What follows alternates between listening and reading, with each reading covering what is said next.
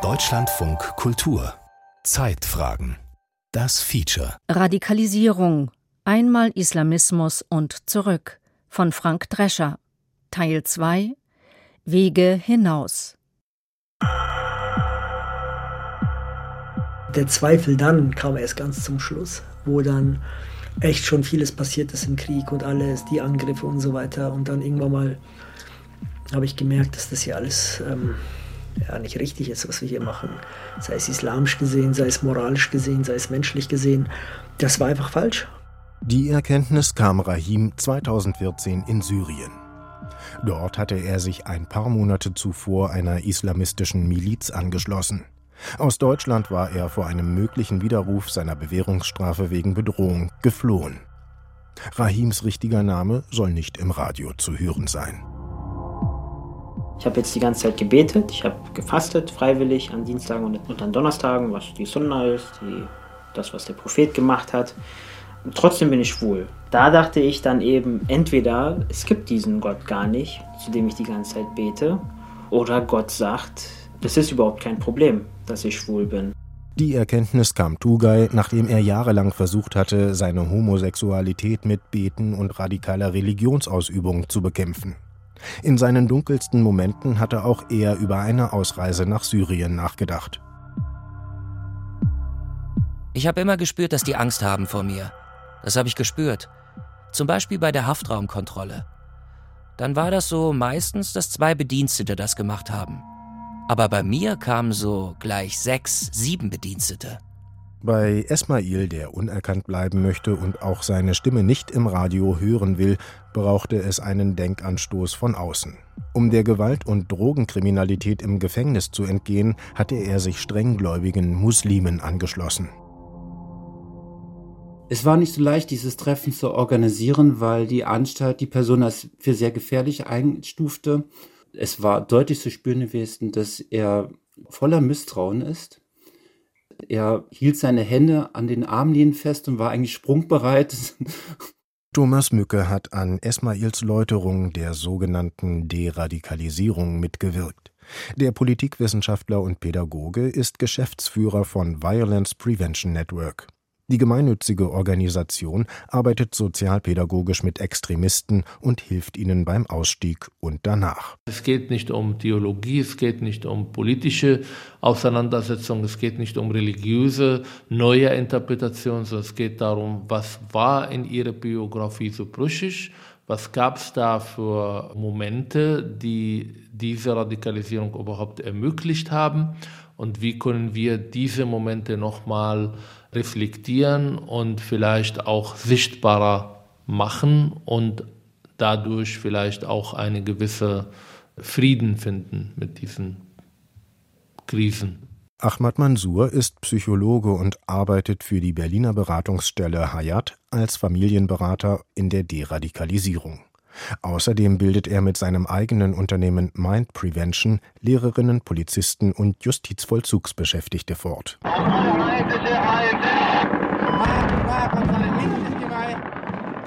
Aleppo, 6. Februar 2014. Das ist die Tonspur eines Videos, das den Angriff dreier Islamistenmilizen auf das Zentralgefängnis der syrischen Großstadt zeigt. Zu einer der drei Milizen gehört Rahim. Er muss ganz in der Nähe gewesen sein, als diese Aufnahmen entstanden sind. Reden will er nicht mehr darüber. Die Erinnerung daran belastet ihn zu sehr. Auskunft gibt auch sein Gerichtsurteil. Auskunft darüber, in welchen Abgrund er gefallen ist, nachdem er sich ein paar Jahre zuvor im Internet bloß über islamische Bestattungsriten informieren wollte, nach dem Tod seiner Tochter kurz nach ihrer Geburt. Analysen deutscher Sicherheitsbehörden zufolge ist das Video authentisch. Es zeigt ab Minute 19 einen Lastwagen, dessen Führerhaus auf bizarr anmutende Weise von allen Seiten mit Stahlplatten gepanzert und von vorn und hinten mit einer Flagge behängt ist. Die Gerichtssachverständigen haben sie als Flagge der islamistischen Al-Nusra-Front identifiziert, einem syrischen Ableger von Al-Qaida. Der Lastwagen fährt in Richtung eines Gebäudekomplexes und dann steigt ein schwarzer Rauchpilz auf. Allahu Akbar! Einer libanesischen Webseite zufolge sollen es 20 Tonnen Sprengstoff gewesen sein, die da gerade explodiert sind. Wie viele Menschen der Selbstmordattentäter getötet oder verletzt hat, darüber gibt es widersprüchliche Angaben. Manche Quellen behaupten zwei, andere acht. Nach Erkenntnissen der Sicherheitsbehörden sind im Zentralgefängnis von Aleppo Schwerverbrecher inhaftiert. Es dient dem Assad-Regime aber auch als Folterknast für politische Gefangene. Ihretwegen ist auch Rahim hier. Laut Ermittlungsakten sagte er in einem abgehörten Telefonat: Da wollen wir einen Knast befreien. Da sind 4000 muslimische Frauen und Männer gefangen. Nee, 6000. Und das greifen wir dann an und versuchen die dann alle zu befreien, weißt du? Einige Tage später nimmt er mit seinem Telefon eine Audiodatei auf, in der er seinen letzten Willen erklärt.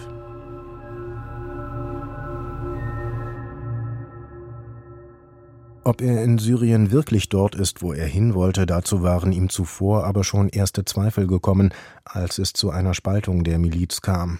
Um Abstand zu gewinnen, ging er da für einige Wochen in die Türkei zurück. Genau diese innere Konflikte sind der Anfang von einer Destabilisierung der Ideologie, die beim zweiten Schritt zu Distanzierung führt und im dritten Schritt dann zu Aussteigen führen konnte. Soweit ist Rahim aber da noch nicht. Andererseits, in Deutschland wartet ein Haftbefehl auf ihn. Und so kehrt er zu seiner Miliz nach Syrien zurück und nimmt an dem Angriff auf das Zentralgefängnis von Aleppo teil.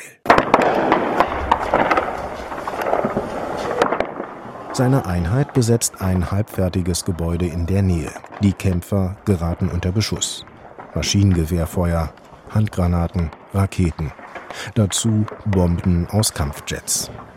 Aus dem Rohbau heraus hätten auch Scharfschützen gegen die Truppen des Assad-Regimes operiert.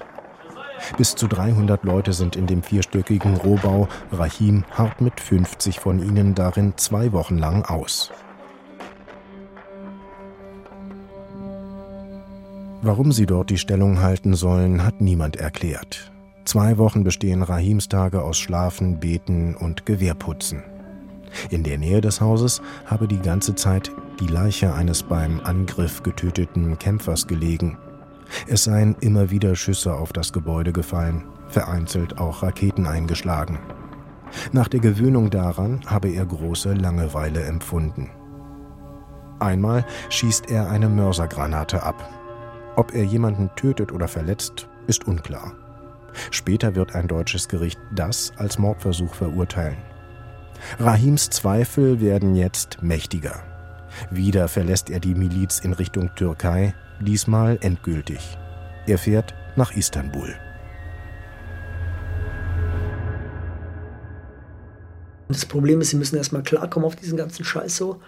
Sie sind dann immer so auf äh, zwei Seiten unterwegs, ja, und fragen oder hinterfragen sich selber, ist es falsch, was ich jetzt gerade mache, wieder hier wegzugehen? Und dann hat man niemanden, den man zur Rate ziehen kann. Und dann muss man halt selber mit der Situation klarkommen. Und das macht das Ganze sehr schwer. Rahim will heimlich zurück nach Deutschland und fliegt via Ukraine nach Prag. Dort wird er bei der Einreise verhaftet und nach Deutschland überstellt. Erst jetzt in Untersuchungshaft, erzählt er, bekommt er den Kopf wieder klar. Dann kam halt nach und nach so in der Isolationszelle so der Gedankenflash nacheinander, so was man gemacht hat, für wen, wieso, weshalb, warum. Dann hat es halt Klick gemacht, so was für einen Scheiß man eigentlich gemacht hat. Ja da hat es halt richtig äh, Klick gemacht. Ja, und das hat mich dann selber sehr so schockiert, ähm, was für einen Weg ich eingeschlagen habe für Menschen, die ich nicht mal kenne äh, und wie weit ich gehen wollte. Einsichten, für die Rahim beinahe mit seinem Leben bezahlt hätte. So weit hätte es nicht kommen brauchen, meint Ahmad Mansour. Wir müssen uns um diese Menschen kämpfen. Wir müssen das Gefühl haben, diese Gesellschaft will sie erreichen, sie will sie gewinnen. Sie hat sie nicht aufgegeben. Das sei selbst dann noch möglich, wenn jemand bereits in ein Kriegsgebiet ausgereist ist, vorausgesetzt es gibt jemanden, zu dem ein Extremist noch eine starke Bindung spürt. Diejenigen, die zurückgekehrt sind, die haben Eltern gehabt, die für sie gekämpft haben, die mit ihnen kommunizieren, die immer wieder gesagt, komm zurück, wir lieben dich, wir wollen dich hier haben, die auch gezeigt haben, dass außerhalb dieser ideologischen Blase eine andere Möglichkeiten gibt. Und das wäre enorm wichtig das immer vor Augen zu behalten und diese Angebote auch sichtbarer für diese Menschen zu machen. Die starke Bindung zu seiner Mutter hat Tugay etwa von einer Ausreise nach Syrien abgehalten. Ich habe viel darüber nachgedacht über Jahre, aber dachte immer, wenn ich das machen würde, wäre meine Mutter auch am Boden zerstört. Und das, das konnte ich nicht. Ich weiß nicht, ob das der einzige Grund war. Es kann sein, dass ich mir das eingeredet habe, weil ich Angst hätte oder es mich nicht getraut hätte. Auffällig bei vielen Extremistenbiografien ist eine fehlende oder problematische Bindung zum Vater. Und dieses Muster zeigt sich auch bei Tugay und bei Esmail, der von einem schwierigen Verhältnis zu seinem Vater berichtet.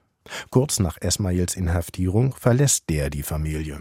Der ist einfach gegangen und hat sich eine neue Frau gesucht, die 30 Jahre jünger ist. Und er hat uns dann gelöscht, also hat sich dann gar nicht mehr gemeldet. Und meine Mama stand dann hier mit meinen sechs Geschwistern alleine, spricht kein Deutsch, allein in der Stadt und ich im Gefängnis und mein Bruder auch im Gefängnis. Es ist eine Krise, die in den jungen Menschen präsent ist, mit denen er nicht weiß, wie er umgehen soll. Wenn man von radikalisierten Menschen spricht, es gab immer davor einen Schmerz, mit dem der junge Mensch nicht klargekommen ist. Und der wird verdeckt in dem Moment, wenn er in einer extremistischen Szene Gemeinschaft, Zuwendung, Zuneigung, aber vor allen Dingen auch Anerkennung erfährt. Deradikalisierungsexperte Thomas Mücke. Das haben wir sehr oft, dass es hier um Anerkennungsdefizite im familiären Bereich geht da fischen dann die Extremisten, die rekrutieren, fischen darum.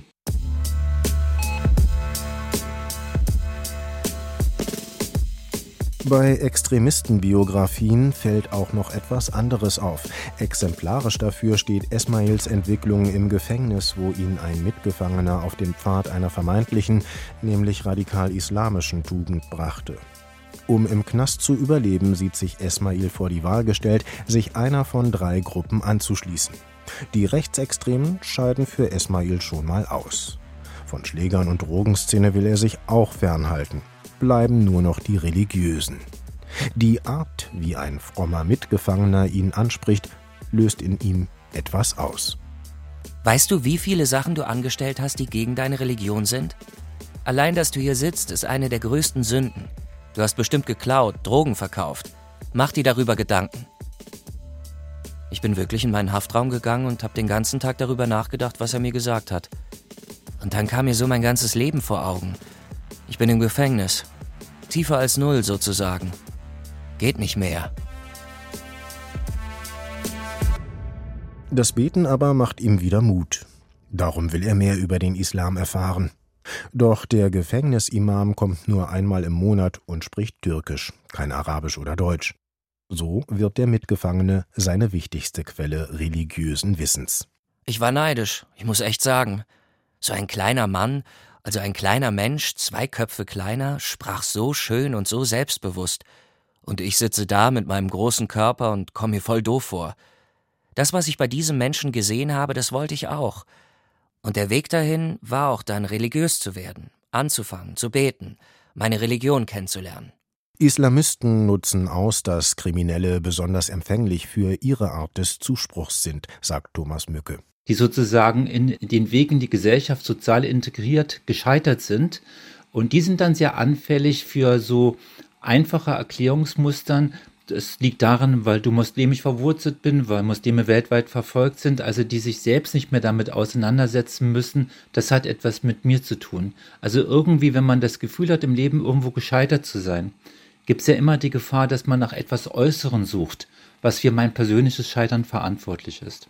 Solche Einfallstore versuchen Extremisten sogar in ihrer Kommunikation gezielt anzusprechen. Manchmal schaffen Leute mit der schlimmsten Vergangenheit die beste Zukunft. Mit diesem Slogan warb eine britische Dschihadistengruppe auf Facebook um Anhänger. Das King's College in London hat 2016 für eine Studie die Lebensläufe von 79 Islamisten untersucht, die in Europa Terroranschläge verübt haben oder kurz davor gefasst wurden. 45 von ihnen, das sind 57 Prozent, waren vor ihrer Radikalisierung im Gefängnis. Diesen hohen Anteil gewöhnlicher Krimineller erklären die Autoren so. Gefängnisse sind Orte der Anfälligkeit, an denen Extremisten reichlich zornige junge Männer finden, die reif für die Radikalisierung sind. Sie bringen Kriminelle und Terroristen zusammen und schaffen daher Gelegenheiten zur Vernetzung und zur wechselseitigen Anstiftung. Hinzu komme, dass Dschihadisten gewöhnliche Kriminalität als Mittel zur Terrorfinanzierung billigen würden. So seien 40 Prozent der Terroranschläge in Europa durch Delikte wie Drogenhandel, Produktpiraterie, Kreditbetrug und Einbruchdiebstahl finanziert worden einen ähnlich großen Anteil stellte ebenfalls 2016 eine Studie von BKA, Verfassungsschutz und hessischem Innenministerium unter 778 nach Syrien ausgereisten Extremisten fest. Zwei Drittel von ihnen waren vorher mit Gewalt, Eigentums- und Drogendelikten auffällig geworden. So wie Esmail, Nachdem der afghanische Gefangene, der ihm den Weg zum Glauben gezeigt hatte, die Anstalt verlassen hat, wird Esmail allmählich derjenige, dessen Wort unter den Gefangenen Gewicht hat. Viele Konflikte oder Schlägereien konnte ich verhindern, indem ich denen gesagt habe, im Islam sind wir Brüder, im Islam dürfen wir uns nicht schlagen, im Islam dürfen wir das, das, das nicht.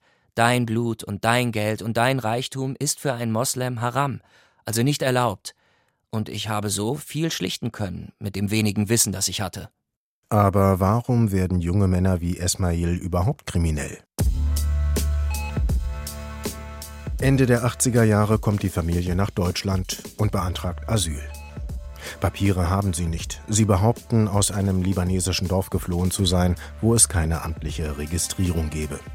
Im Libanon herrscht damals Bürgerkrieg. Die deutschen Behörden glauben der Familie zwar nicht, erteilen ihr aber eine Duldung. Denn ohne Ausweisdokumente können sie sie nirgendwohin abschieben. Bis zur Einschulung lernt Esmail kaum Deutsch.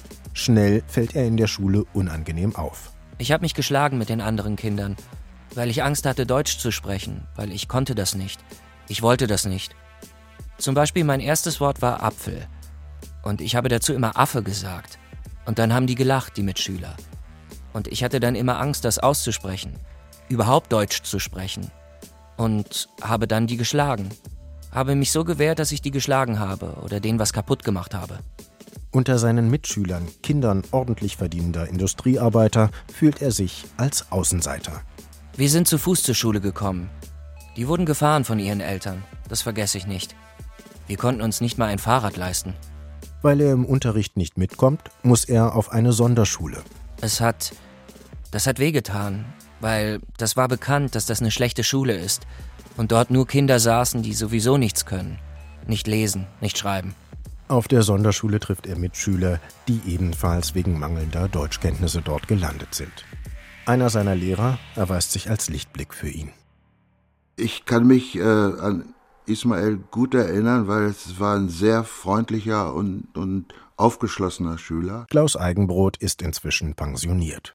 Wir haben oft in, in den Pausen miteinander gesprochen, weil er so, ja, auch niemand hatte, mit dem er mal über seine Probleme sprechen konnte. Das merkte man so richtig.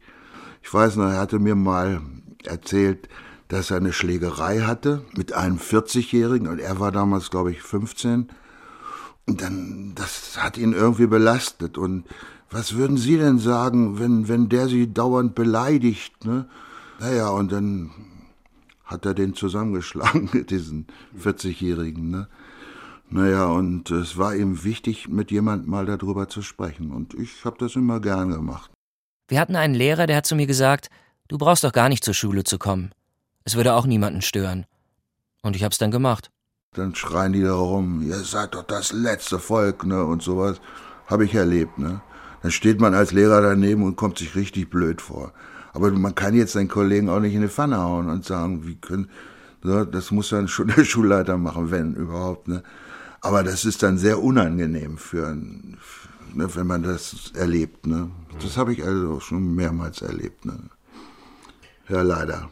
Und Esmail erlebt auch immer wieder Diskriminierung durch Deutsche, deren Vorfahren seit vielen Generationen hier leben und ihm zu verstehen geben, dass er hier nicht willkommen sei. Was ihm die Haftstrafe einbringt, ist so eine Situation. Er verliert die Beherrschung, als er einen Busfahrer zur Rede stellen will, der ihn offenbar übersehen und darum fast überfahren hätte. Bin ich also zitternd hin. Du Hurensohn, hast du keine Augen? Ich ficke deine Mutter. Und dann sagt er nur, ihr Scheißkanacken geht dahin, wo ihr herkommt. Das war der Auslöser. Und dann sind wir da reingestürmt. Ich kann mich noch erinnern. Irgendwann hat mir meine Hand so wehgetan, dass ich mich dann an den Stangen festgehalten habe und mit meinen Füßen auf sein Gesicht eingeschlagen habe. Und wo dann dieses ganze Blut, dann war ich irgendwie unter Schock. Sein Urteil deswegen zwei Jahre und drei Monate Haft. Egal welche Diskriminierungserfahrung ein Mensch erlebt hat, ist das nie die Rechtfertigung, Schaden und Leid anderen Menschen zuzufügen. Sagt Thomas Mücke vom Violence Prevention Network, der Esmail deradikalisiert hat. Die Kriminalität, die er dann begangen hat, er hat natürlich auch Straftaten begangen, wo andere Menschen zu Schaden gekommen sind. Und das darf man nicht durch Diskriminierung entschuldigen. Aber man muss versuchen, den Prozess zu verstehen, damit er sich selber auch verstehen kann, wie es dazu kommen konnte, damit er selbst auch die Möglichkeit hat, das zu ändern. Bei der ersten Begegnung mit Thomas Mücke im Gefängnis ist Esmail sehr misstrauisch. Da habe ich echt gedacht, okay, die haben mir hier jetzt hier einen Polizisten geschickt. Die wollen jetzt bestimmt noch meine Straftaten rausholen, wo sie mich nicht erwischt haben. Irgendetwas wollen sie mit mir machen, weil das ist ja nicht normal. Ich weiß, dass mir Menschen mit hohem Misstrauen begegnen, das akzeptiere ich erstmal. Und ich muss auch ihm erstmal die Möglichkeit geben, dass er die Chance hat, mich als Person wahrzunehmen und erst dann wird sich dann schrittweise ein Vertrauen entwickeln. Es war sehr konfrontativ in der Sitzhaltung, wie er mir gegenüber saß und er war am Anfang, denke ich mir, auch nicht bereit, erstmal auf sich dieses Gespräch einzulassen. Aber dass ich, dass ich irgendwie mit Radikalismus und sowas in Verbindung gebracht wurde, hätte ich nie gedacht. Das schleicht sich so ein. Bei Thomas Mücke war der Schlüssel, dass er mir das gegeben hat, was ich die ganze Zeit im Gefängnis gesucht habe. Er hat mir auf Deutsch über den Propheten Sallallahu alaihi wasallam seine Geschichten und über ihn das, was ich wissen wollte, auf Deutsch gegeben, weil eine andere Sprache lesen oder schreiben konnte ich nicht nur auf Deutsch, und das war der Schlüssel zu mir. Und dieses Gefühl zu geben, sie sind ein Mensch. Für die Angestellten da im Gefängnis ist man so Abschaum. Aber bei Thomas, da war das nicht so. Der hat mir am ersten Tag zum Beispiel die Hand gegeben. Da dachte ich so, ekelt er sich nicht, weil ich ein Gefangener bin? Thomas Mückes Ansatz bei der Deradikalisierung ist, Extremisten dazu zu bringen, sich selbst Fragen zu stellen. Aber auch Esmails Schwiegereltern, polnische Katholiken, hatten daran ihren Anteil. Außer meiner Mama habe ich noch nie so gute Menschen getroffen. Ich habe diesen Menschen viel zu danken, weil durch diese Menschen habe ich auch gelernt, darüber nachzudenken und das alles so in Frage zu stellen. Wenn Gott wollte, hätte er die zu Muslimen gemacht. Also ich liebe diese Menschen, auch wenn sie keine Muslime sind.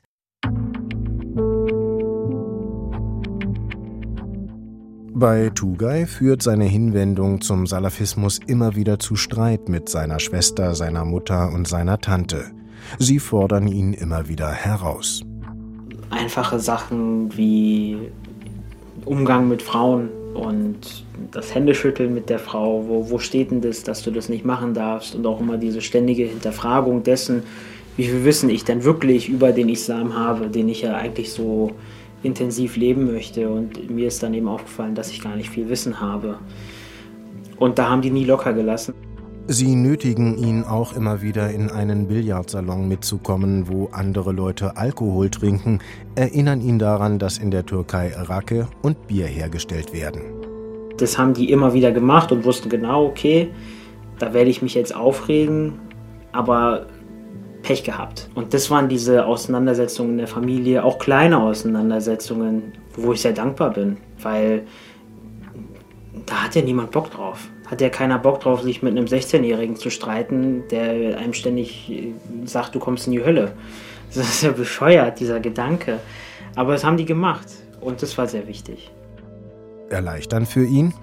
Dass er sich zu Männern hingezogen fühlt, akzeptiert seine Familie ohne Vorbehalte. Und so gehen bei Tugay Coming Out und Deradikalisierung Hand in Hand. Die Ausgrenzungserfahrung bei Esmail, der Tod der Tochter bei Rahim, der Tod des Vaters und die Homosexualität bei Tugay, nach Einschätzung von Ahmad Mansour sind es diese Auslöser für persönliche Krisen, die ein Risiko für eine Hinwendung zum Extremismus darstellen. Sie suchen nicht nach Religion, sie suchen nicht nach Radikalisierung. Sie suchen erstmal nach Entlastung, sie suchen nach Antworten, sie suchen nach Ende dieser äh, persönlichen Last und Krise.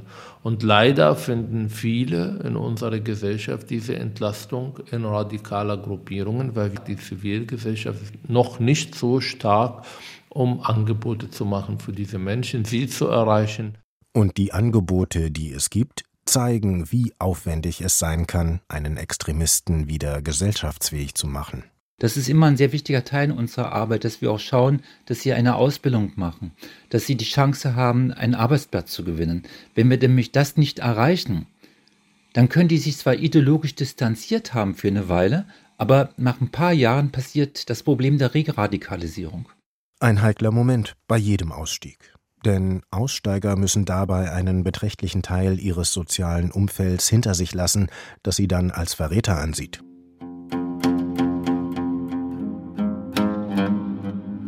Rahim wusste das schon vorher. Sobald einer mit denen nichts mehr zu tun haben wollte, aus welchen Gründen auch immer, wurde er als Ungläubiger betitelt, als Abtrünniger betitelt, als dies betitelt, aus den eigenen Leuten, die noch gesagt haben vor zwei Minuten, du bist mein Bruder die wussten dieses Wort nicht mal anzuerkennen oder wertzuschätzen, die kennen die Bedeutung dieser Wörter nicht mal. Und da wusste ich so für mich so, hey, das wird mir auch widerfahren.